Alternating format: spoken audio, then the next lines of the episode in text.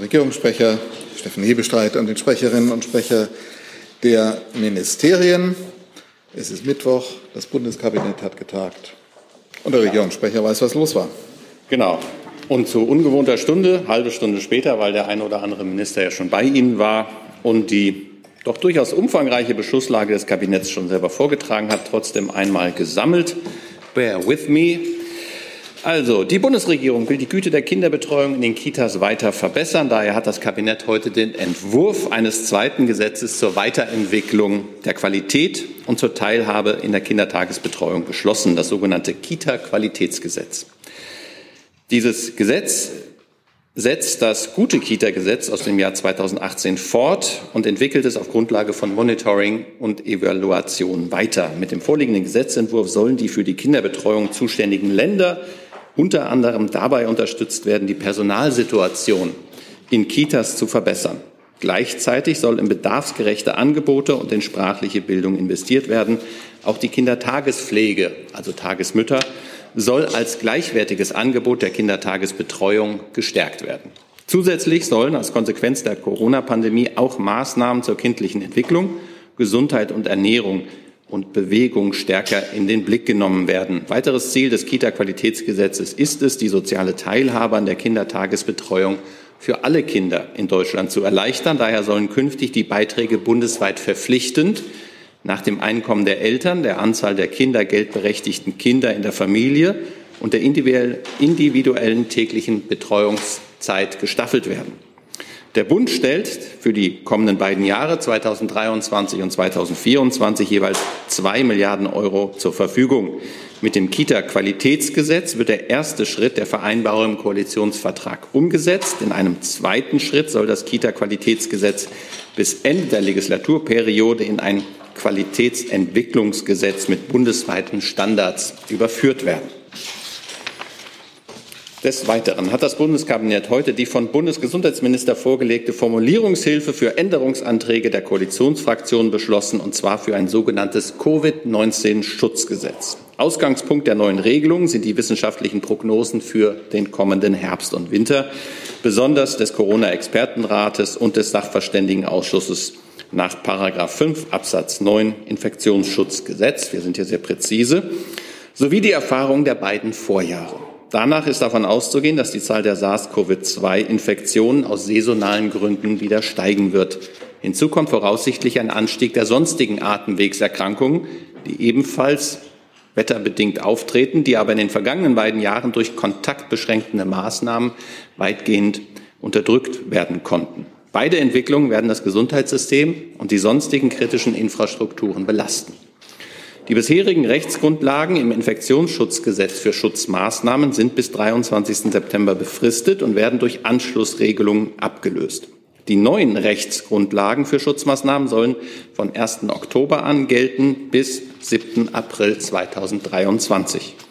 Der Fokus der neuen Regelung richtet sich auf den Schutz der vulnerablen Gruppen sowie darauf, die Funktionsfähigkeit des Gesundheitssystems und der kritischen Infrastruktur zu gewährleisten. Im genannten Zeitraum gelten bestimmte Schutzmaßnahmen wie Test- und Maskenpflicht in Krankenhäusern und Pflegeeinrichtungen sowie Maskenpflicht im Fernverkehr bundesweit.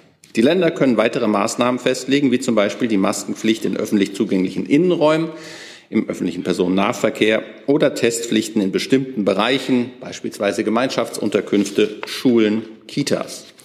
Wenn ein Landesparlament für das gesamte Bundesland oder eine bestimmte Region des Landes eine konkrete Gefahr für die Funktionsfähigkeit des Gesundheitssystems oder der sonstigen kritischen Infrastruktur feststellt, können die Länder zudem weitergehende Maßnahmen festlegen. Hier sind genannt verpflichtende Hygienekonzepte, Abstandsgebot, Personenobergrenzen etc. Auch die Ermächtigungsgrundlagen für die SARS-CoV-2-Arbeitsschutzverordnung, die Coronavirus-Impfverordnung die Coronavirus-Testverordnung sowie das Kinderkrankengeld werden bis 7. April 23 verlängert. Die Coronavirus-Impfverordnung selbst wird zunächst bis 31.12.23 verlängert. Für voll- und teilstationäre Pflegeeinrichtungen gibt es einen Koordinierungsbonus, der die Aufwendungen für die Benennung von verantwortlichen Personen zur Umsetzung von Hygienevorgaben ausgleichen soll. Ich glaube, der Bundesminister hat heute Ihnen hier eben gerade schon ausführlich dazu Rede und Antwort gestanden. Außerdem hat das Bundeskabinett den Entwurf für ein zweites Gesetz zur Änderung des Infektionsschutzgesetzes beschlossen. Mit diesem Gesetzentwurf wird eine Vorgabe des Bundesverfassungsgerichtes vom Dezember vergangenen Jahres umgesetzt. Das Gericht hatte den Gesetzgeber verpflichtet, Menschen mit Behinderung besser zu schützen vor Benachteiligungen bei der Zuteilung pandemiebedingt knapper intensivmedizinischer Behandlungsressourcen. Eine entsprechende Schutzpflicht ergebe sich aus Artikel 3 des Grundgesetzes. Um diese Schutzpflicht umzusetzen, soll nun eine Regelung ins Infektionsschutzgesetz eingeführt werden, die die betroffenen Patientinnen und Patienten vor Diskriminierung schützt und gleichzeitig für die behandelnden Ärztinnen und Ärzte Rechtssicherheit schafft. Die neu aufgenommene Regelung gilt ausnahmslos für alle intensivpflichtigen Patientinnen und Patienten, bezieht sich jedoch ausschließlich auf Situationen, in denen intensivmedizinische Behandlungskapazitäten aufgrund einer übertragbaren Krankheit nicht ausreichen. Die Entscheidung, wer intensivmedizinisch betreut wird, soll danach ausschließlich anhand des Kriteriums der aktuellen und kurzfristigen Überlebenswahrscheinlichkeit getroffen werden. Bei einer Zuteilungsentscheidung ausdrücklich nicht berücksichtigt werden dürfen hingegen Kriterien wie Behinderung, Alter, die mittel- oder langfristige Lebenserwartung, der Grad der Gebrechlichkeit und die Lebensqualität. Bereits zugeteilte überlebenswichtige intensivmedizinische Behandlungskapazitäten sind von der Zuteilungsentscheidung ausdrücklich ausgenommen. Sie stehen nicht zur Disposition, solange eine intensivmedizinische Behandlung noch indiziert ist und dem Patientenwillen entspricht. Außerdem hat die Bundesregierung heute weitere Beschlüsse gefasst, die Energieversorgungssicherheit in Deutschland zu stärken und das sowohl kurz- als auch mittelfristig. Dabei handelt es sich um befristete Maßnahmen zum Energiesparen, um die Vorsorge zu stärken. Ziel ist vor allem, eine Notfallsituation in diesem und im nächsten Winter zu vermeiden. Die Einsparung von Energie ist eine Gemeinschaftsaufgabe von Politik, Unternehmen und Verbraucherinnen und Verbrauchern.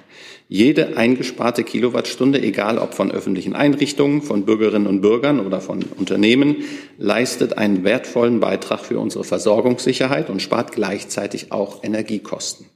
Die heute beschlossenen Maßnahmen umfassen, wie gesagt, kurze und mittelfristige Maßnahmen. Äh, Bundesminister Habeck hat zu diesem Thema eben schon vor der Presse Rede und Antwort gestanden. Der Vollständigkeit halber erwähne ich sie hier dennoch. Mietern wird vorübergehend ermöglicht, die Raumtemperaturen in ihren Wohnungen auch dann freiwillig abzusenken, wenn vertraglich eine bestimmte Mindesttemperatur vereinbart ist, die höher liegt, als sie zum Schutz der Mietsache vor Schäden erforderlich wäre. Endverbraucher sollen zu sparsamem Heizverhalten angereizt werden. Das soll durch zusätzliche Informationspflichten sichergestellt werden. So wird das Signal drastisch gestiegener Gaspreise vom Versorger an den Gebäude- oder Wohnungseigentümer und vom Eigentümer an den Mieter oder die Mieterin weitergegeben. Betreibern privater Schwimm- und Badebecken wird die energieintensive Beheizung dieser Anlagen untersagt. Ferner wird in Arbeitsstätten die Mindestraumtemperatur um ein Grad Celsius abgesenkt und in öffentlichen Arbeitsstätten zugleich als Höchsttemperatur festgelegt.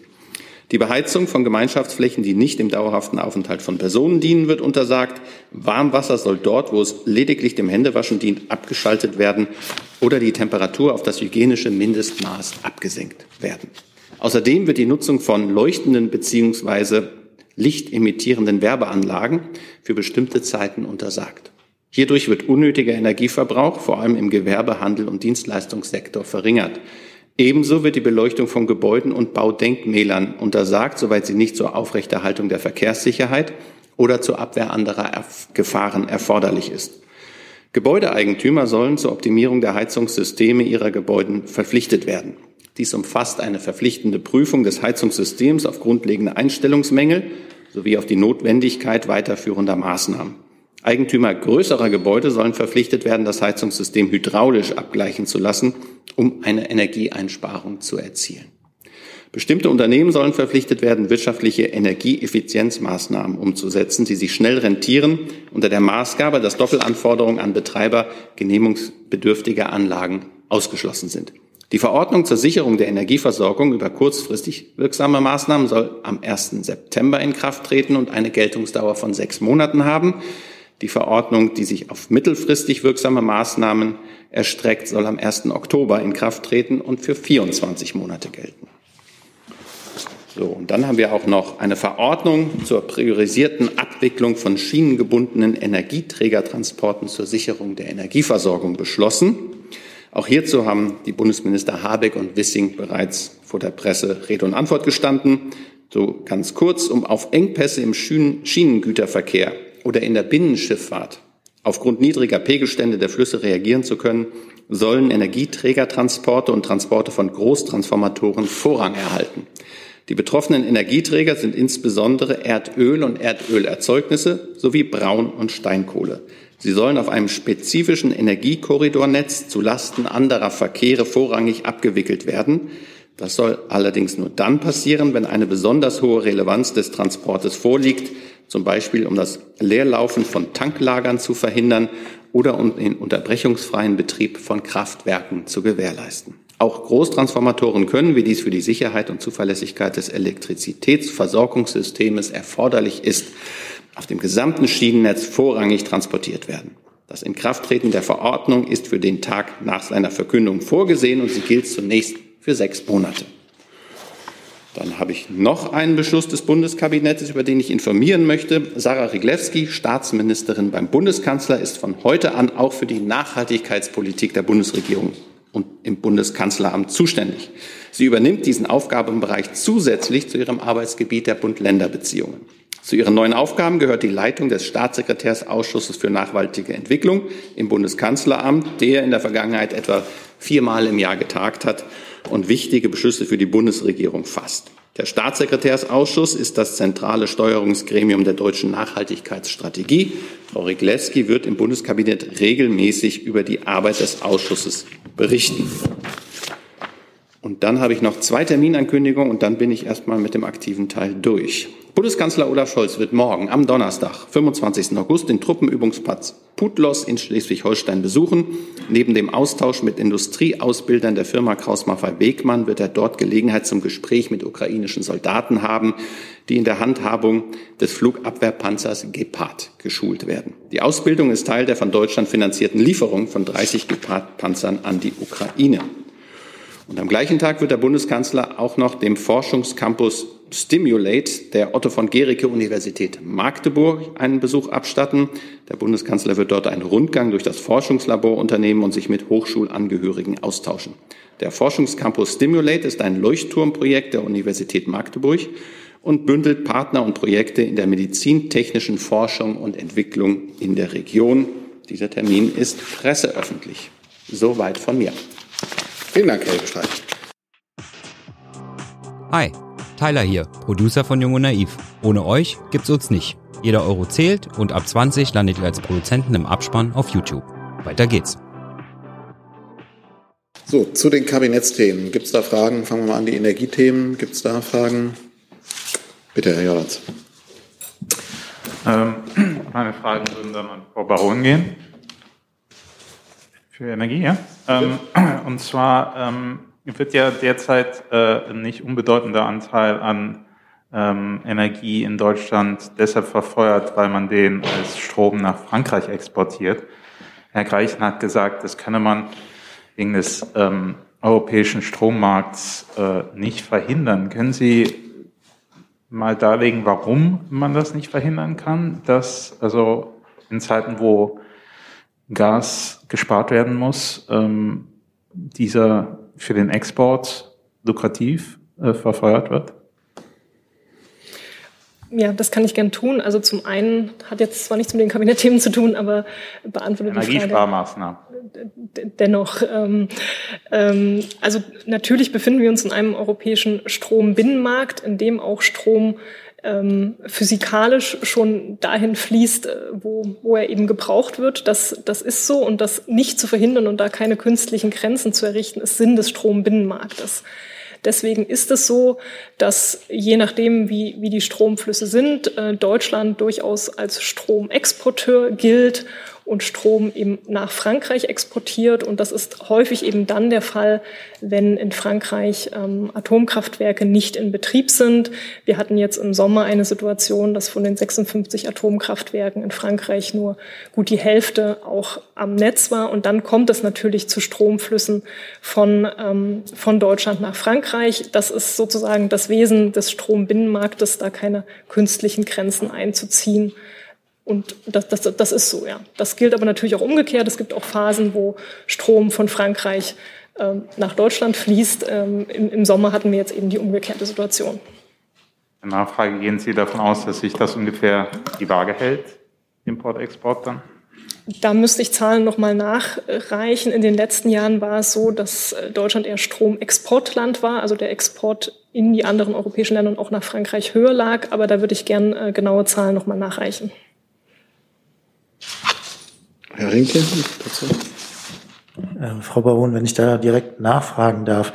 Sie beschreiben das jetzt so, als ob Strom äh, einfach rüberfließt. Aber im Moment ist es doch tatsächlich so, dass extra Strom produziert wird, damit er dann nach Frankreich fließt. Also ähm, ich denke, darauf zielte vielleicht auch die Frage, gibt es da einen Mechanismus, dass man in Deutschland sagt, Gas äh, soll oder darf jetzt nicht mehr zum Beispiel für den Export von Strom äh, produziert werden? Oder ist das völlig unabhängig von jeder politischen Regulierung?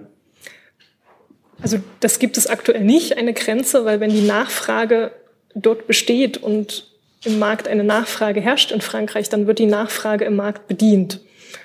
Das ist sozusagen äh, der, der Energiebinnenmarkt, so wie er funktioniert. Und wenn eine hohe Nachfragesituation da ist, dann bedient sie der Markt. Ähm, und mir ist jetzt nicht bekannt, äh, dass man da künstliche Grenzen einziehen kann. Ähm, vielleicht kann ich das politisch noch kurz ergänzen, Herr Rinke. Wir sind natürlich in einer Situation im Augenblick, dass ähm, es tatsächlich so ist, dass aufgrund ähm, des Ausfalls mehrerer französischer Atomkraftwerke wir in Deutschland Strom produzieren, der nach Frankreich fließt. Ähm, so ist aber auch der europäische Strommarkt aufgebaut. Und in anderen Fällen kann es genauso gut sein, wenn wir mit Blick auf Herbst und Winter gucken, dass wir vielleicht auch noch dankbar sein werden, wenn andere uns aushelfen könnten im schlimmsten Falle. Und insoweit ist das europäisch so geregelt, dass man sich gegenseitig unterstützen kann. Und es gibt im Augenblick auch keine Bestrebungen der Bundesregierung, die ist, was Herr Jordans ja so ein bisschen nahelegt, ob man Einschränkungen vornimmt, um eben die eigenen Speicher ähm, ja, schneller füllen zu können, um es nicht zu verfeuern, sondern da bleiben wir im Rahmen der europäischen Solidarität, die sich in dieser Phase, in der wir uns befinden, doch seit vielen Monaten auch sehr bewährt. Ja, aber trotzdem noch die Nachfrage. Äh, Sie bleiben in der Solidarität, aber es gibt doch den ausdrücklichen Wunsch der Bundesregierung, weniger Gas zu verstromen. Also dieses politische Ziel, äh, was ja auch äh, mit der Möglichkeit, dass man Kohlekraftwerke einsetzt, ähm, erreicht werden soll, wird doch unterminiert dadurch, dass jetzt mehr Gas verfeuert wird, um es dann zu, um dann den dadurch produzierten Strom zu exportieren. Also deswegen ja die Frage, ob genau an diesem Hebel ähm, die Bundesregierung aktiv werden will. Also vielleicht kann ich auch noch mal einen anderen Aspekt ergänzen. Ähm, wie gesagt, wenn die Nachfrage in Frankreich sehr hoch ist, dann, dann richtet sich der Markt eben nach dieser Anfrage und Nachfrage und entscheidend ist ja auch der Preis. Also Strom wird in der Regel dort produziert, wo er am günstigsten ist. Und da speisen in Deutschland eben auch die erneuerbaren Energien, spielen eine große Rolle in den Sommermonaten, die einspeisen und eben günstig Energie ähm, produzieren und dann dieser produzierte Strom im Europäischen Verbund weiterfließt. Und von diesen sage ich mal, auch hohen erneuerbaren Einspeisungen und günstigen Strom profitieren dann letztlich alle Verbraucher in Europa, sowohl in Deutschland wie auch in Frankreich. Auch das ein Wesen des europäischen Strommarktes. Weil wir jetzt von den Kabinettsthemen in der Tat weg sind, wüsste ich gern, ob die Fragen Thilo Jung sich jetzt zu diesem oder ob es da zu diesem spezifischen Thema Strommarkt noch Nachfragen gibt. Sonst, hm, sonst, wir weiten das jetzt, dann ist jetzt Thilo Jung dran. Ich hatte eine konkrete Frage zu Herrn Hebeschreits Ausführungen zum Energiesparen. Ich habe vielleicht nicht zugehört, richtig zugehört, Herr Hebeschreit. Welche konkreten Sparmaßnahmen gibt es jetzt für energieintensive Unternehmen in Deutschland? Das muss ich an das Wirtschaftsministerium weiterleiten. Genau, also die Maßnahmen, die wir heute vorgeschlagen haben, beinhalten ein Bündel an Maßnahmen. Sie richten sich an die öffentliche Hand, an Unternehmen und auch an, an private Haushalte und nehmen eben die zeitliche Stufung vor. Kurzfristmaßnahmen gelten ab 1. September und Mittelfristmaßnahmen ähm, ab 1.10. dann für die kommende Heizperiode. Und ich komme gleich zu Ihrer konkreten Frage mit den Unternehmen, aber ich wollte doch noch mal äh, zwei Zahlen nennen, die vielleicht ganz, ganz wichtig sind zu betonen. Natürlich sind diese Verordnungen nur ein Beitrag zum Energieeinsparen und daneben müssen weitere Anstrengungen stehen, in deren zu dem Austausch wir auch mit, mit allen Akteuren, mit den Sozialpartnern, mit den Verbänden im Austausch sind. Mit diesen Verordnungen können wir nach ersten Schätzungen rund zwei Prozent äh, Gasverbrauch sparen. Dem stehen aber auch ähm, sozusagen enorme ähm, Energiekosteneinsparpotenziale entgegen. Die Verordnung führt dazu aus, dass die genannten Maßnahmen in den zwei Verordnungen, also sowohl die Kurzfrist als auch die Mittelfristmaßnahmen, ähm, Einsparvolumen von bis zu 10,8 Milliarden Euro ähm, umfassen, was ein enormer Schritt ist, was auch zeigt, dass sich Energieeinsparmaßnahmen häufig wirtschaftlich rechnen und sie sinnvoll sind zu ergreifen. Jetzt zu Ihrer Frage zu den Unternehmen. Es gibt die Verpflichtung zur Umsetzung von wirtschaftlichen Effizienzmaßnahmen. Unternehmen mit einem Energieverbrauch ab 10 Gigawattstunden sind heute ja schon in den sogenannten Energieeffizienzmanagementsystemen vertreten und da war es bisher so, dass man in diesem Energieeffizienzmanagementsystem guckt, ähm, welche Maßnahmen wären sinnvoll und dann ist es freiwillig, diese zu ergreifen. Und das ändern wir jetzt, das wird jetzt verpflichtend. Also wenn ich ähm, an diesem Energiemanagementsystem teilnehme, und das gilt für Unternehmen mit Energieverbrauch ab 10 Gigawattstunden, dann müssen sie die Maßnahmen, die das Energieeffizienzmanagementsystem ausspuckt, sozusagen auch verpflichtend umsetzen.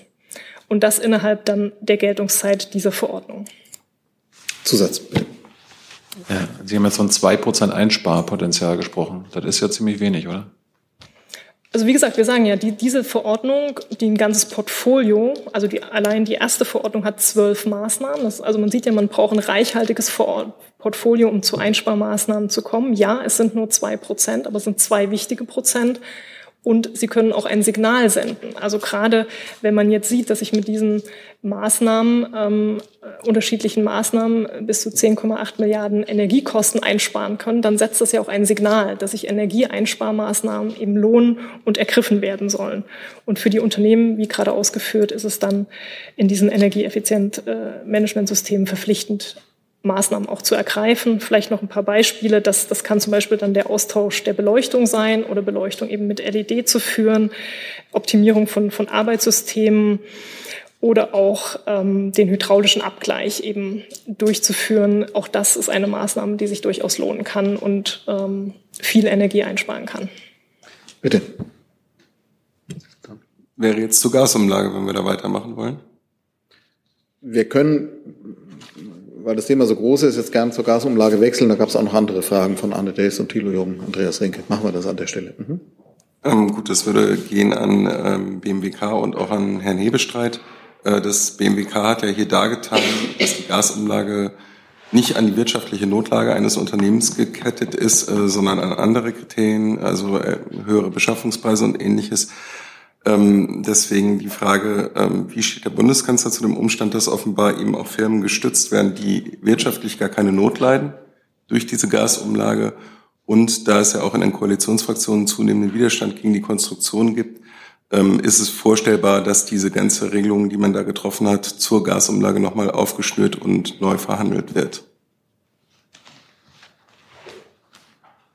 Also die Bundesregierung hat diese Maßnahme gemeinsam beschlossen. Das hat sie auch heute noch mal ähm, ähm, miteinander besprochen, dass das so ist. Der Bundeskanzler ähm, ist da auch in engem Gespräch mit Herrn Habeck, Herrn Lindner und anderen gewesen.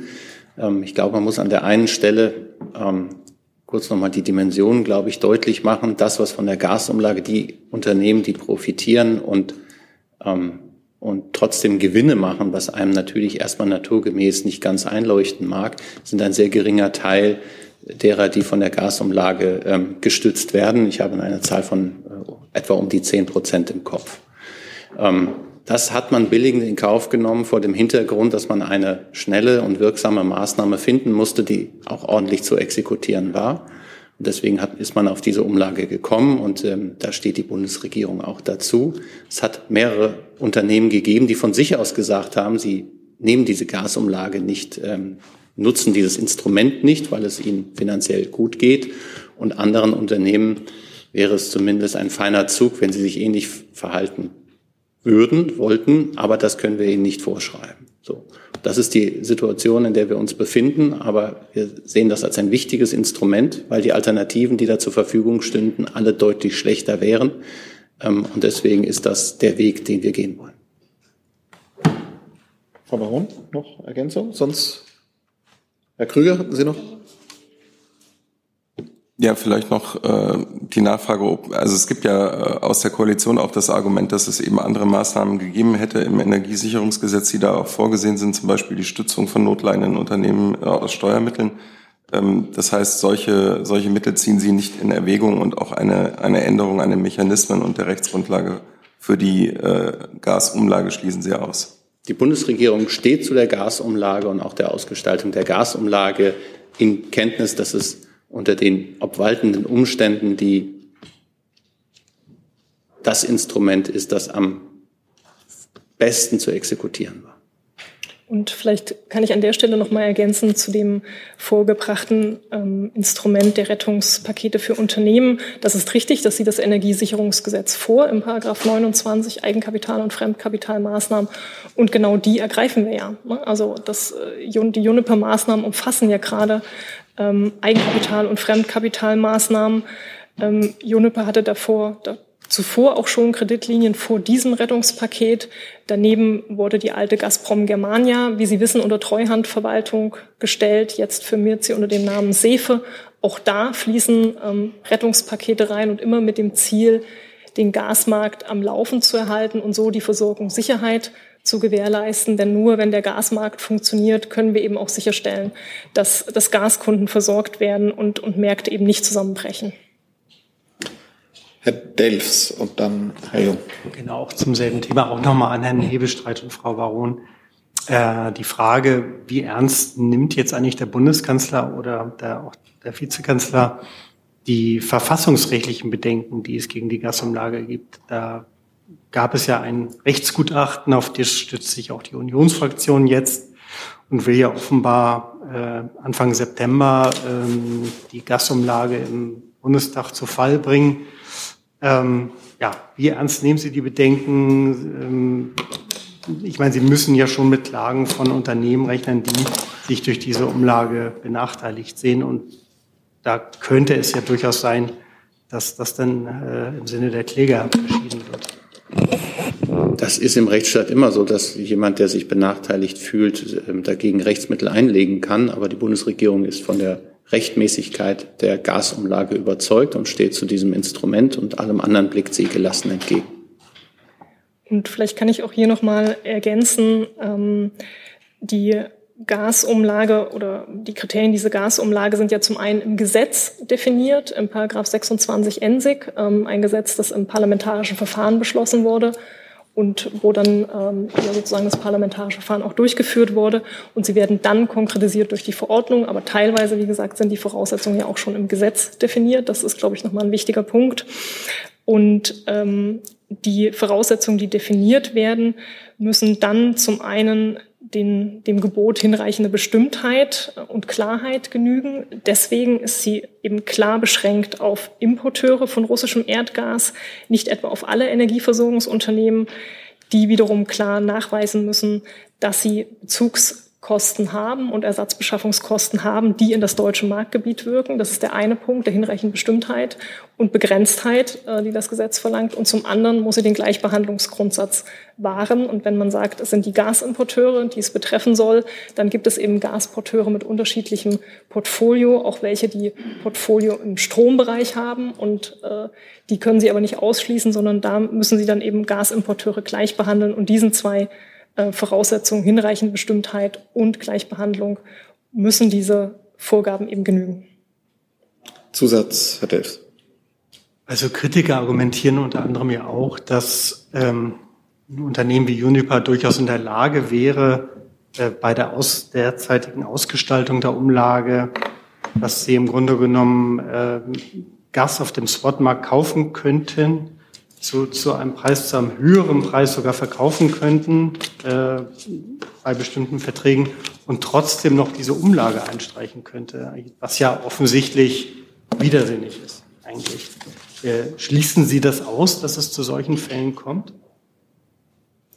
Naja, auch da nochmal, ähm, Trading Hub Europe ähm, hat in dieser Woche ja die zwölf Unternehmen äh, veröffentlicht, die Anträge gestellt haben. Von den zwölf Unternehmen hat ein Unternehmen, RWE, ja schon erklärt, dass es die Umlage nicht in Anspruch nehmen wird. Und dann ist das System ja so, dass es ein Erstattungsanspruch ist, den der Gasimporteur gegenüber dem marktgebietsverantwortlichen Trading Hub Europe geltend macht. Und dieser Erstattungsanspruch, und das sind jetzt auch die Anträge dieser zwölf beziehungsweise elf Unternehmen, die jetzt geprüft werden, die prüft der Wirtschaftsprüfer. Das heißt, dieser Erstattungsanspruch muss gerechtfertigt sein nach den Bedingungen des Gesetzes. Das heißt, er muss eben auf den Langfristlieferverträgen beruhen, die vor dem 1.5. entstanden sind. Und daraus müssen Ersatzbeschaffungskosten resultieren. Und dieser Nachweis ist darzulegen im Erstattungsanspruch vom Wirtschaftsprüfer zu prüfen. Und natürlich hat auch die Bundesnetzagentur eine allgemeine Monitoringaufgabe, die sie als Regulierungsbehörde ja ohnehin immer hat. Und nur dann wird dem Anspruch auch stattgegeben. Und das ist ja jetzt etwas, was die Wirtschaftsprüfer und THE jetzt eben nach Antragstellung durchführen. Herr Jung. Ich wollte mal zum Insolvenzkriterium kommen. Da gibt es ja seit Montag große Empörung in der Bevölkerung, auch im Parlament. Da brennt der Baum. Äh, Frau BMWK, da fühlen sich, äh, Frau Bauer, da wünschen sich äh, viele fühlen sich getäuscht von ihr, von ihrem Ministerium, von Herrn Habeck. Äh, ich habe mal auch mal geguckt in der Pressemitteilung vom 9. August Ihres Ministeriums schreiben Sie, Zitat, Ziel ist es in der durch den russischen Angriff auf die Ukraine ausgelösten Energiekrise Insolvenzen und Lieferausfälle in der Gasversorgung zu verhindern. Dann haben Sie letzte Woche einen Sheet rausgebracht mit Fragen und Antworten von Ihrem Haus. Ähm, da heißt es, Zitat, um die Versorgungssicherheit im kommenden Herbst und Winter zu gewährleisten, müssen alle Marktmechanismen des Gasmarkts sowie die Lieferketten so lange wie möglich aufrechterhalten werden, um Insolvenzen von Gashändlern und Domino, Dominoeffekte in der Lieferkette zu verhindern. Jetzt sitzen Sie hier am Montag und sagen uns, dass eine drohende, drohende Insolvenz kein Kriterium für die teilnehmenden Unternehmen äh, ist. Wie passt das zusammen? Naja, das passt schon zusammen. Das Instrument dient dazu, die Märkte am Laufen zu halten, Verunsicherung im Markt zu begegnen, die ja vorhanden ist, da wir leider wissen, dass Gasmengen aus Russland künstlich reduziert wurden und man natürlich nie weiß, äh, wie es weitergeht bei den Gasflüssen. Und um das Gesamtsystem der Märkte, die im Gasmarkt ja über Langfristmärkte, über Spotmärkte funktionieren, über Ratings funktionieren um diese Märkte nicht zu verunsichern und diese Märkte stabil zu halten, wurde entschieden, man muss ein Instrument haben, was Märkte am Laufen hält. Und das ist äh, eben das Instrument der Gasumlage, weil damit Ersatzbeschaffungskosten weitergegeben werden und Kaskadeneffekte verhindert werden. Und das ist auch weiter die Situation, denn ähm, wir haben eine Marktverunsicherung. Wir sehen, dass Preise angespannt sind und Preise hoch sind und äh, damit ähm, ein Agieren offensichtlich auch notwendig ist. Zusatz. Aber Sie haben doch, Sie haben doch missverständlich kommuniziert. Ihr Minister Klaus Müller von der Bundesnetzagentur, Sie selbst haben immer wieder darauf hingewiesen, dass es um die Rettung von den gasimportierenden äh, Unternehmen geht, um Insolvenzen zu vermeiden. Und dann schreiben Sie das nicht in die Verordnung? Nochmal, es geht darum, Märkte am Laufen zu halten, Märkte vor Verunsicherungen zu schützen, die in Insolvenzen enden können, in Insolvenzen und Kaskadeneffekte. Und Juniper ist ein Unternehmen, was von der Gasumlage profitiert. Juniper selbst hat ja schon erklärt, dass der Großteil, also weit über 50 Prozent der Gasumlage auf Juniper entfällt. Und Juniper ist ein Unternehmen, welches wir vor der Insolvenz gerettet haben. Herr Delfs und Herr Rinke. Ähm, eine Frage nochmal an Herrn Hebestreit. Ich habe jetzt gesehen, wenn die FDP sich über die Gasumlage auslässt in ihren Pressemitteilungen, dann redet ihr immer von der Putin-Umlage. Ist das eigentlich eine Wortschöpfung, die ja ganz originell ist eigentlich, die möglicherweise auch der Bundeskanzler übernehmen würde, weil das ja für die Menschen viel sinnfälliger machen würde, worum es hier eigentlich geht? Oder ist er mit der derzeitigen Terminologie so zufrieden und sieht das nur so als eine kleine Finesse der Liberalen an. Ich überlege jetzt, was ich auf Ihre Frage antworten soll. Also mir ist nicht bekannt, dass Herr Bundeskanzler die von Ihnen äh, gebrachten, gebrachten Vorschlag oder zitierten Vorschlag ähm, nutzt. Und insofern gehe ich davon aus, dass er von der Gasumlage spricht. Herr Rinke. Also, Erklärung nochmal nachgefragt. Aber es scheint ja doch, wenn, die, wenn, wenn Ihr Koalitionspartner offenbar mit dem Begriff nicht so happy ist, weil er ja jetzt einen anderen benutzt, dann scheint ja da doch ein gewisses Kommunikationsdefizit zu bestehen, zumindest aus Sicht der Liberalen. Ansonsten würden Sie das ja nicht so benutzen, das Wort. Wenn Sie mich jetzt dazu verführen wollten, dass ich mich zu Äußerungen aus dem parlamentarischen Raum äh, äußere, dann ähm, ist das aller Ehren wert, aber ich würde dann einen Fehler machen, wenn ich auf äh, diesen Vorschlag einginge von Ihnen. Herr Rinke. Ja, Frage an Frau Baron. Äh, Juniper hatten Sie ja selber erwähnt und äh, vor der Gasumlage haben wir ja noch einen, äh, ja, einen Monat, äh, den das Unternehmen unterbrücken, überbrücken muss, ähm, dem es teuer einkauft und möglicherweise nicht so teuer verkaufen kann. Ähm, wie rechnen Sie damit, dass Juniper in dieser Zeit äh, noch weiteres Kapital braucht, um eben bis zum 1. Oktober zu kommen, wenn dann die Gasumlage zur Verfügung steht? Und äh, über welchen Weg würde die Bundesregierung dem Unternehmen dann noch Geld zukommen lassen? Also zum einen ist es richtig, wie Sie sagen, ähm, die Gasumlage greift ab dem 1.10. Das heißt, bis zum 1.10. müssen auch die Unternehmen und alle Eigentümer oder Anteilseigner von Unternehmen die Kosten von Ersatzbeschaffung selbst tragen. Das war ja auch Teil der Kostenteilung sozusagen. Was tragen die Unternehmen selbst? Was ist, was ist machbar in der aktuellen Marktsituation und was funktioniert über die Gasumlage? Ähm, das ist zunächst Tatsache, dass diese Kosten äh, von den Unternehmen zu tragen sind und das Juniper-Paket wurde ja vor der Sommerpause kommuniziert mit allen Elementen, die es hat und nach dem, was wir aktuell wissen, steht dieses Paket so, wie es beschlossen wurde. Entschuldigung, das habe ich ja kurz. Nach dem, was wir aktuell wissen, steht dieses Paket so, wie es beschlossen wurde. Äh, wenn Sie sagen, das Paket steht so, wie es beschlossen wurde, es gibt keinen Nachbesserungsbedarf. Aktuell sehen wir diesen nicht. Okay. Dann würde ich sagen, noch eine Frage zu dem Themenkomplex und dann wechseln wir. Herr Jung. Mal eine Verständnisfrage zum Trading Hub Europe, Frau Baron. Äh, warum berechnet eigentlich ein privatwirtschaftliches Unternehmen die Gasumlage für die Bürger? Da müssen Sie nochmal in das Energiewirtschaftsgesetz gucken. Das äh, ist ein Unternehmen, das ist richtig. Das aber per Gesetz mit äh, Aufgaben ähm, für sozusagen alle Gasakteure im Markt betraut wurde. Das Energiewirtschaftsgesetz ähm, verpflichtet eben Trading Hub Europe ähm, als ein Unternehmen, äh, zu, die, die Sicherstellung der Gasfunktionsweise zu unternehmen. Das funktioniert im Strommarkt sehr ähnlich bei den Übertragungsnetzbetreibern. Auch die Übertragungsnetzbetreiber haben dort die Aufgabe, und besondere Aufgaben, die qua Gesetz verliehen werden, auch dadurch ähm, das Erneuerbare Energiengesetz und das Energiewirtschaftsgesetz, eben die Systemstabilität im Strommarkt sicherzustellen. Auch die vier Übertragungsnetzbetreiber sind Unternehmen und ähnlich funktioniert es am Gasmarkt. Auch da gibt es eben einen, dort heißt es Marktgebietsverantwortlichen, der qua Gesetz Aufgaben enthält, um den Gasmarkt stabil zu halten. Und in dem Fall ist es eben Trading Hub Europe. Und das Unternehmen hat dann eben besondere gesetzliche Pflichten, die es ausfüllen muss und, und dazu aber auch ähm, gesetzliche Befugnisse, die das Gesetz verleiht. Zusatzfragen. Aber sind die Pflichten denn ausreichend? Äh, es wird ja kritisiert, dass dieser monatliche, ich nenne es mal Transparenzbericht äh, vom Trading Hub äh, ungenügend ist, weil die wirklichen spannenden Zahlen der beteiligten Unternehmen ja nicht veröffentlicht werden, weil es dann im Kleingedruckten heißt, ähm, dass unter Wahrung von Geschäftsgeheimnissen natürlich einiges äh, nicht veröffentlicht wird. Also natürlich muss die Grenze zu den Geschäftsgeheimnissen gewahrt werden. Also gewisse Umsatz- oder Vertragsdetails können in der Tat nicht veröffentlicht werden. Aber umgekehrt ist es ebenso richtig, dass es die Pflicht gibt, ähm, die Umlage zu veröffentlichen. Das haben sie ja auch getan, ebenso die Unternehmen zu veröffentlichen, auch die Unternehmensnamen.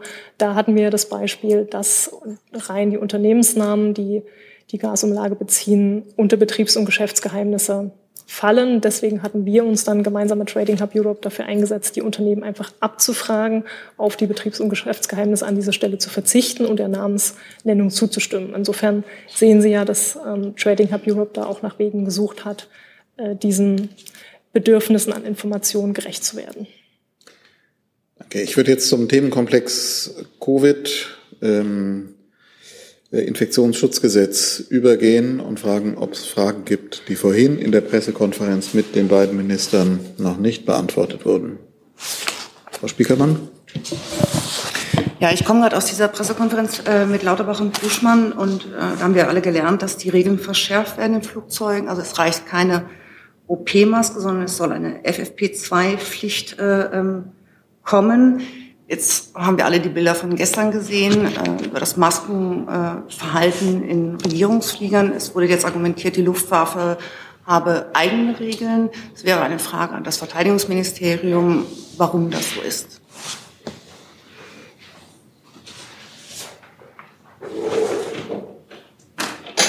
Ich überlege jetzt gerade, wenn es dann auch noch Fragen an, in dem, aber Gesundheitsministerium ist da vielleicht in dem Zusammenhang jetzt tatsächlich nicht gefragt, sonst wechseln wir anders irgendwie.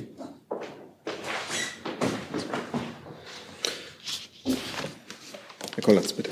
Ja, ich kann da gern nochmal die einschlägigen Regelungen erwähnen. Ähm, es ist ja so, dass Sie alle sicherlich inzwischen in Paragraph 28 des Infektionsschutzgesetzes reingeschaut haben und dort der öffentliche Personenfernverkehr beschrieben wird, wie er mit Infektionsschutz umzugehen hat. Ähm, die Luftwaffe sieht äh, sich dort runter nicht subsumiert. Ähm, hier gelten andere Regeln. Es ist ja so, dass wir fallgerecht ähm, immer die besten äh, möglichen äh, Regeln anwenden wollen. Und hier gilt eben, dass wir im Rahmen unserer Eigenvollzugskompetenz für den Kabinenraum festgelegt haben, dass es dort auch andere Möglichkeiten gibt. Die Mund-Nase-Bedeckung wird empfohlen.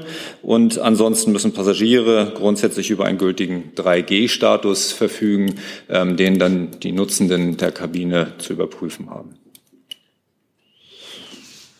Dann gibt es weitere Fragen zu dem Thema. Bitte, die Kollegin eins weiter vorne. Ähm, Claudia Kling, Schwäbische Zeitung, eine Nachfrage dazu bitte. Und zwar, wann hat sich denn das verändert? Weil bei früheren Flügen, auch im Regierungsflieger, wurde ja durchaus, äh, Waffe, genau, wurde ja durchaus Maske getragen.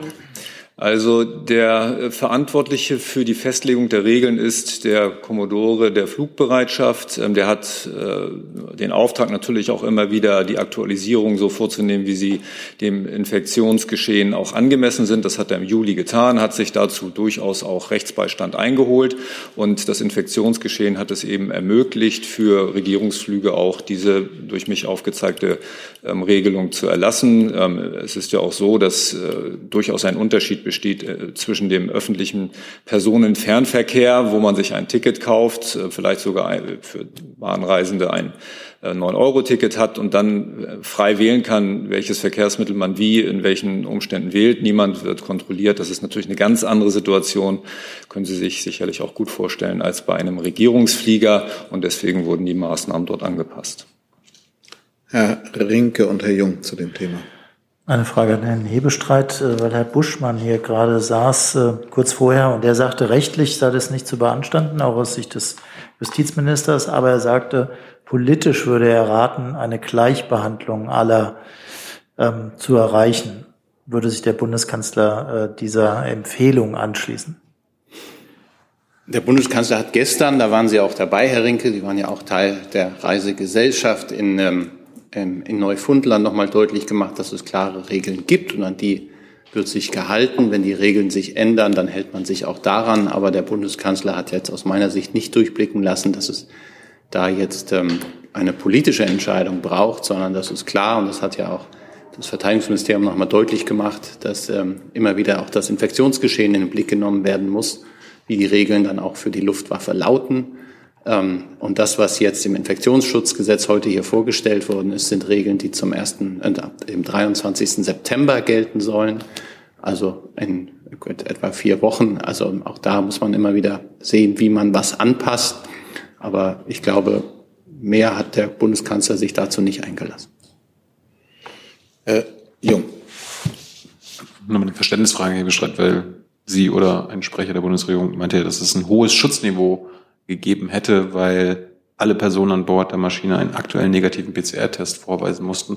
Ähm, es gab ja mehrere Flüge. Es ist ja nicht nur quasi von Berlin nach Kanada geflogen, sondern dann nochmal weiter und dann nochmal weiter und wieder zurück.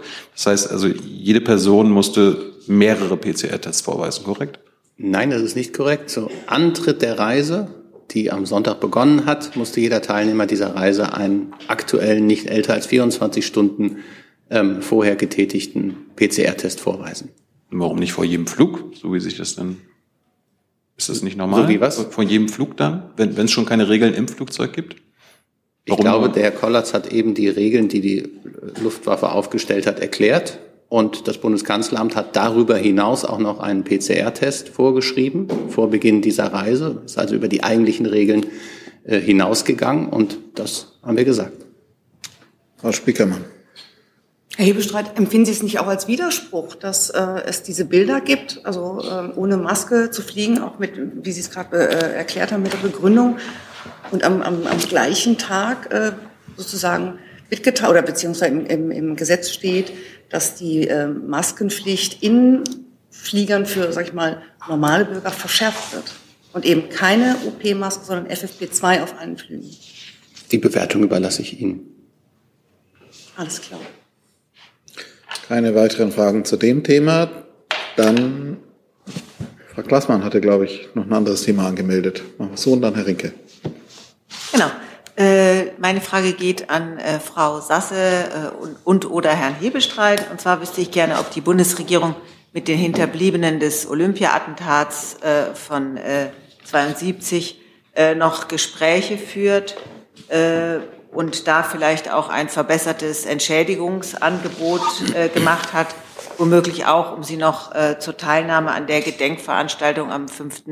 Äh, September zu bewegen und äh, ob auch unabhängig, äh, ob auch die Teilnahme des israelischen Präsidenten abhängt von der Teilnahme der Hinterbliebenen oder ob das davon unabhängig geplant wird.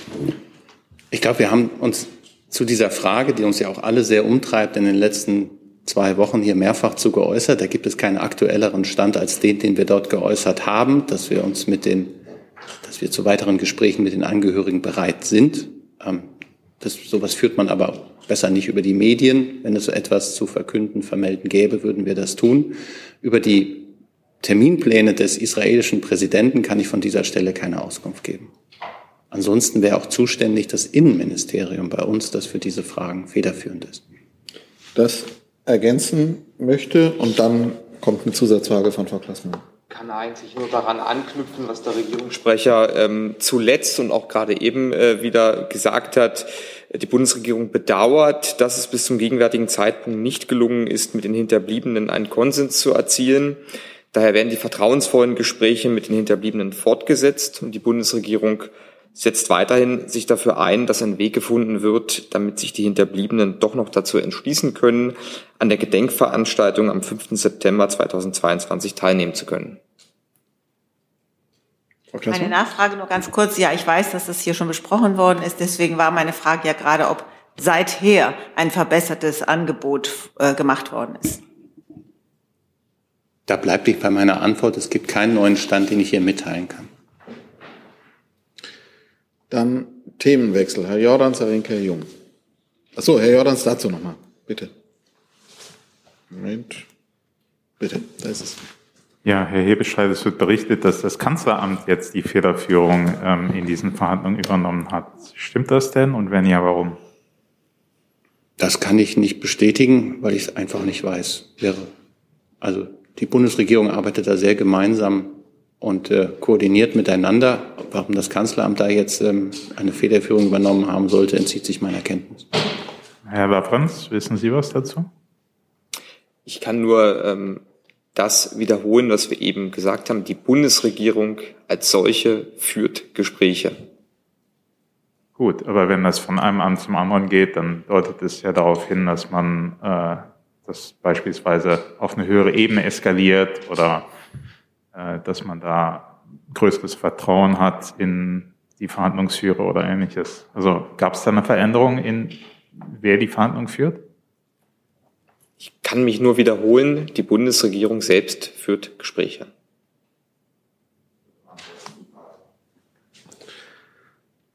Herr Rinke. Eine Frage ans Auswärtige Amt. Es geht um das Thema Syrien. Die Amerikaner haben offenbar Stellung von Iran-treuen Milizen in Syrien angegriffen. Ich hätte ganz gerne gewusst, ob Sie da Erkenntnisse haben und ob Sie diese Angriffe in Syrien kritisch sehen. Ja, ähm, wir stehen zu diesem Vorfall mit den USA in Kontakt, Herr Rinke. Ähm, es ist vielleicht wichtig, zunächst noch mal zu erwähnen, dass äh, diesen, äh, diesen ähm, Angriffen, äh, diesem zu, äh, Strike der Amerikaner ähm, ein Angriff der ähm, mit den iranischen Revolutionsgarden verbündeten Kräfte ähm, zuvor ging, und zwar am 15. August. Da hat es äh, Angriffe ähm, gegen US-Truppen und deren Verbündete in Ostsyrien gegeben. Äh, und die Amerikaner haben in Reaktion auf diese Angriffe gehandelt. Wir sehen, dass es in der Region immer wieder zu Angriffen auf US-Ziele kommt, äh, die in der Vergangenheit häufig äh, Kräften aus diesem Umfeld der Iran ähm, treuen Kräfte zuzurechnen waren. Wir halten daher die Begründung der USA dass äh, der Einsatz in diesem Fall äh, dem Schutz ihrer Truppen und derer, deren Verbündeter vor solchen Angriffen irannaher Truppen galt, äh, für nachvollziehbar. Äh, die Amerikaner haben ähm, auch sehr deutlich gemacht, dass es auch darum ging, äh, die Lage nicht weiter zu eskalieren, sondern vor allem ein Abschreckungssignal zu senden. Ja. Haben Sie Hinweise darauf, dass der Angriff völkerrechtskonform war? Ähm, die, äh, die Erkenntnisse, die wir zu diesem Vorfall haben, habe ich Ihnen äh, gerade dargestellt. Wir haben ähm, diese Aussagen der Amerikaner zur Kenntnis genommen. Wir stehen dazu im Austausch mit den Amerikanern, die ich gesagt habe. Aber die Amerikaner haben sehr deutlich gemacht, dass äh, die US äh, die Militäroperation notwendig gewesen ist, um äh, US-Personal und Verbündete zu schützen. Ähm, und zudem ähm, habe ich auch ja, deutlich gemacht, dass ähm, nach den Angaben der Amerikaner die ähm, US-Operation in Reaktion auf einen vorangegangenen Angriff ähm, Irans, äh, Iran-verbündeter Kräfte erfolgt ist. Insofern ähm, äh, beantwortet das, denke ich, auch Ihre Frage nach Völkerrechtskonformität. Ja, also Notwendigkeit und eine Reaktion auf irgendwas anderes muss ja nicht gleich äh, völkerrechtskonform sein. Darum. Ich habe Ihnen unsere Einschätzung dazu jetzt. Sie haben die Einschätzung der USA uns vorgetragen. Nein, ich habe Ihnen dargestellt, welche Erkenntnisse die USA uns übermittelt haben. Und dazu gehört unter anderem, äh, dass äh, die, äh, die, dieser Angriff in Reaktion auf einen Angriff äh, von äh, Iran-treuen Gruppen erfolgt ist. Das ist, wie Sie wissen, ein völkerrechtlich relevanter Aspekt. So, gibt es andere Themen noch, Herr Rinke? Nochmal, nochmal eine Frage ans Auswärtige Amt oder ein Hebestreit, weiß ich nicht genau. Äh, das russische Außenministerium hat in einem Tweet äh, den Hitler, sogenannten Hitler-Stalin-Pakt gewürdigt, ähm, was eine relativ ungewöhnliche Maßnahme ist. Ich hätte ganz gerne gewusst, also weil unter anderem ja ein Zusatzprotokoll gab, ein geheimes äh, Aufteilung Polens. Ich hätte ganz gerne gewusst, wie die Bundesregierung das beurteilt.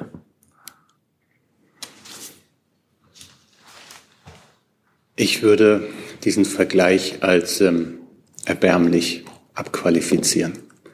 Ähm, ich glaube auch jegliche Vergleiche oder Verbindungen, die damit insinuiert werden, weiß ich ähm, weit von uns. Darf ich nochmal nachfragen, sind Sie überrascht über diesen Schritt oder äh, sehen Sie das in der Tendenz, in die sich die russische Politik im Moment entwickelt? Sie sehen mich nicht überrascht. Herr Jung. Mal eine Frage zum Dienstwagenprivileg und der aktuellen Debatte. Ähm, vielleicht auch das BMF äh, bräuchten wir. Aber erstmal geht die Frage an Frau Baron. Ähm, das Handelsblatt berichtet, dass äh, das ja offenbar eine Scheindebatte ist, die jetzt gerade geführt wird von äh, den Mitgliedern der Bundesregierung, da es, wie es heißt, schon längst eine äh, interne Vereinbarung gäbe zwischen Herrn Habeck, Herrn Lindner und Herrn Wissing ähm, nämlich dass die Subvention für Fahrzeuge, die mit Diesel oder Benzin sowie elektrisch fahren und via Stecker die Batterie laden, äh, im nächsten Jahr auslaufen. Und dafür bleibt es aber beim Dienstwagenprivileg. Können Sie uns das bestätigen? Oder sind das Fake News? Das kann ich so nicht bestätigen und ich kommentiere Medienberichte nicht. Ja, aber wenn, wenn jetzt gerade immer von einer Debatte gesprochen wird, die ja offenbar schon längst äh, beendet wurde intern, dann wäre es doch relevant von Ihrer Seite zu sagen, ähm, dass, das, dass da nichts dran ist, dass das dann Fake News sind? Also das ist mir nicht bekannt, äh, was, was Sie da an, an zitieren, was es an Einigungen oder Verständigungen gibt. Das ist mir nicht bekannt äh, und ich kommentiere diese Berichte aber auch nicht. Frau Kalwey. Geht die Frage auch an mich? Dann kann ich mich eigentlich nur anschließen. Sie war an Sie auch gestellt. Ja, ich dachte, das wäre eine andere Frage. Also ich kann mich da nur anschließen, wenn das Ihre Frage war. Aber vielleicht gibt es andere Fragen an Frau Kalwey wenn wir sie schon jetzt so bei uns haben. Das ist ja das ganz Neues. Das ist aber nicht der Fall. Danke, dass Sie sich zu uns bemüht haben. Ja. Ähm, andere Themen sehe ich jetzt nicht. Dann noch eine aktive Reiseankündigung. Sorry, Frau Sasse, ich habe es vergessen. Sie hatten es gesagt am Anfang. Bitte. Ich darf Ihnen ankündigen, dass Außenministerin Baerbock heute Abend zu einer Reise nach Marokko und Dänemark aufbrechen wird. Das Programm wird morgen äh, am Donnerstag in Rabat beginnen. Dort wird Außenministerin Baerbock unter anderem mit dem marokkanischen Außenminister Burita zusammentreffen. Im Zentrum des Besuchs in Marokko ähm, steht äh, ähm, das im vergangenen Februar neu aufgeschlagene Kapitel der bilateralen Beziehungen zwischen Deutschland und Marokko. Und es geht darum, dieses Kapitel weiter mit Leben und neuen Vorhaben zu füllen. Das sind unter anderem auch Vorhaben anderer Ressorts, kann ich an dieser Stelle erwähnen, andere Projekte, äh, Projekte aus dem Zuständigkeitsbereich auch anderer Ressorts, also ein Gesamtpaket sozusagen. Ähm, und in Marokko wird Außenministerin Baerbock zudem ähm, auch ein Gespräch natürlich mit Vertreterinnen und Vertretern der Zivilgesellschaft führen und auch ein Berufsbildungsprojekt in Agadir besuchen. Am Donnerstagabend wird sie dann nach Kopenhagen weiterreisen, wo das Programm dann am Freitag starten wird. Ähm, am Freitag wird Außenministerin Baerbock mit ihrem dänischen Amtskollegen Kofod zusammentreffen und ähm, auch in Dänemark über den weiteren Ausbau der bilateralen Beziehungen beraten, besonders in Fragen der Klimaneutralität, der Produktion und Nutzung von erneuerbaren Energien oder auch bei der Konzeption von nachhaltiger Stadtentwicklung sind Dänemark und auch die Hauptstadt Kopenhagen ja, ähm, wie Sie wissen, Vorreiter. Neben vielen anderen Themen, die es zu besprechen gibt, ähm, soll es bei dem Zusammentreffen zwischen den beiden Ministern auch äh, um den ersten deutsch-dänischen Aktionsplan gehen, äh, der einen Schwerpunkt auf gemeinsame Projekte beim Klimaschutz und beim Ausbau der erneuerbaren Energien, insbesondere im Offshore-Bereich, setzen wird. Außerdem werden Deutschland und Dänemark in der Außen- und, in außen- und sicherheitspolitischen Fragen künftig noch enger als bisher zusammenarbeiten. Außenministerin Baerbock wird in Kopenhagen zudem mit der Oberbürgermeisterin äh, zusammentreffen und sich mit ihr über nachhaltige Stadtentwicklung austauschen. Und sie wird gemeinsam mit der Oberbürgermeisterin eine Schulgroßküche besuchen. Ähm, am Freitagabend wird Außenministerin Baerbock mit der Delegation dann nach Berlin zurückkehren. Hey Leute, der heutige Supporter dieser Sendung ist ihr alle. Und ihr alle seid die beste Unterstützung für unabhängigen, kommerzfreien Politikjournalismus auf dem Publikumsmarkt. Und darum bin ich ein Fan davon. Also ein Fan von euch. Macht weiter so. Per PayPal oder Überweisung. Danke dafür und jetzt geht's weiter. Danke, Frau Sasse. Jetzt aber dazu noch Fragen. Herr Rinke und Herr Jung, bitte. Ja, eigentlich zwei Fragen. Eine eine organisatorische. Ist ja relativ ungewöhnlich, dass man Marokko und Dänemark in einer Reise verknüpft. Vielleicht können Sie uns einen Grund dafür nennen. Und aber die eigentlich inhaltliche Frage ähm, ist mit diesem Besuch sind die Differenzen, die es ja in den letzten Jahren, muss man schon sagen, zwischen Marokko und Deutschland gegeben hat, aus Ihrer Sicht damit endgültig ausgeräumt? Ist das das Ende dieser Spannungen zwischen beiden Ländern? Ja, Herr Rinke, vielen Dank. Äh, zum einen zu Ihrer ersten Frage, ähm, warum diese zwei Länder. Äh, es ist so, dass äh, die Außenministerin diese zwei Länder noch nicht besucht hat. Das haben Sie vielleicht verfolgt in den letzten Monaten, standen andere Reisen ähm, an. Also wird es insofern der erste Besuch der Außenministerin sowohl in Marokko als auch in Dänemark sein. Und es geht in beiden Ländern und bei beiden, bei allen Stationen um die Intensivierung der bilateralen Beziehungen und auch um drängende Zukunftsthemen. Insofern äh, ergibt sich dadurch die, schon eine Kombination der Reisen. Es gibt natürlich noch andere Gründe, die zu einer solchen Kombination führen, äh, logistische Gründe, auf die ich aber an dieser Stelle ähm, nicht näher eingehen kann. Was Ihre Frage nach der Westsahara angeht, wissen Sie, äh, dass die Westsahara für Marokko ja ein zentrales Thema der Innen- und auch der Außenpolitik ist. Die deutsche Haltung zum Westsahara-Konflikt war immer, dass wir uns auf den VN geführten Verhandlungs, äh, dass wir auf den VN geführten Verhandlungsprozess setzen.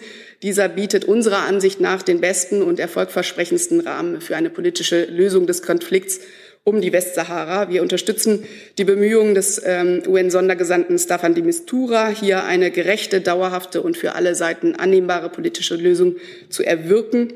Der marokkanische Autonomieplan von 2007 äh, kann dafür eine gute Basis darstellen. In jedem Fall verdient der Sondergesandte alle Unterstützung bei seinem Vorhaben. Herr Jung, also Zusatz noch? Bitte. Ja, ich die, empfinde die Frage nicht als ganz beantwortet, äh, ob das nämlich das Ende der Spannung bedeutet. Sie haben jetzt referiert, was die deutsche Position war, aber äh, die marokkanische Seite hatte ja gerade mit der deutschen Position äh, ihre Probleme.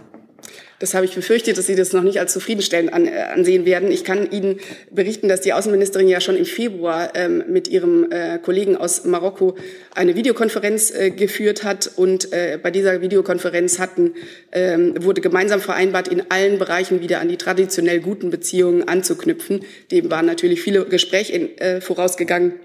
Aber man hat sich, wie gesagt, im Februar dann auch schon auf eine ähm, Vertiefung der Beziehungen und die Ausarbeitung neuer Impulse für die Versa Zusammenarbeit verständigt. Insofern ja. Die Antwort ist ja.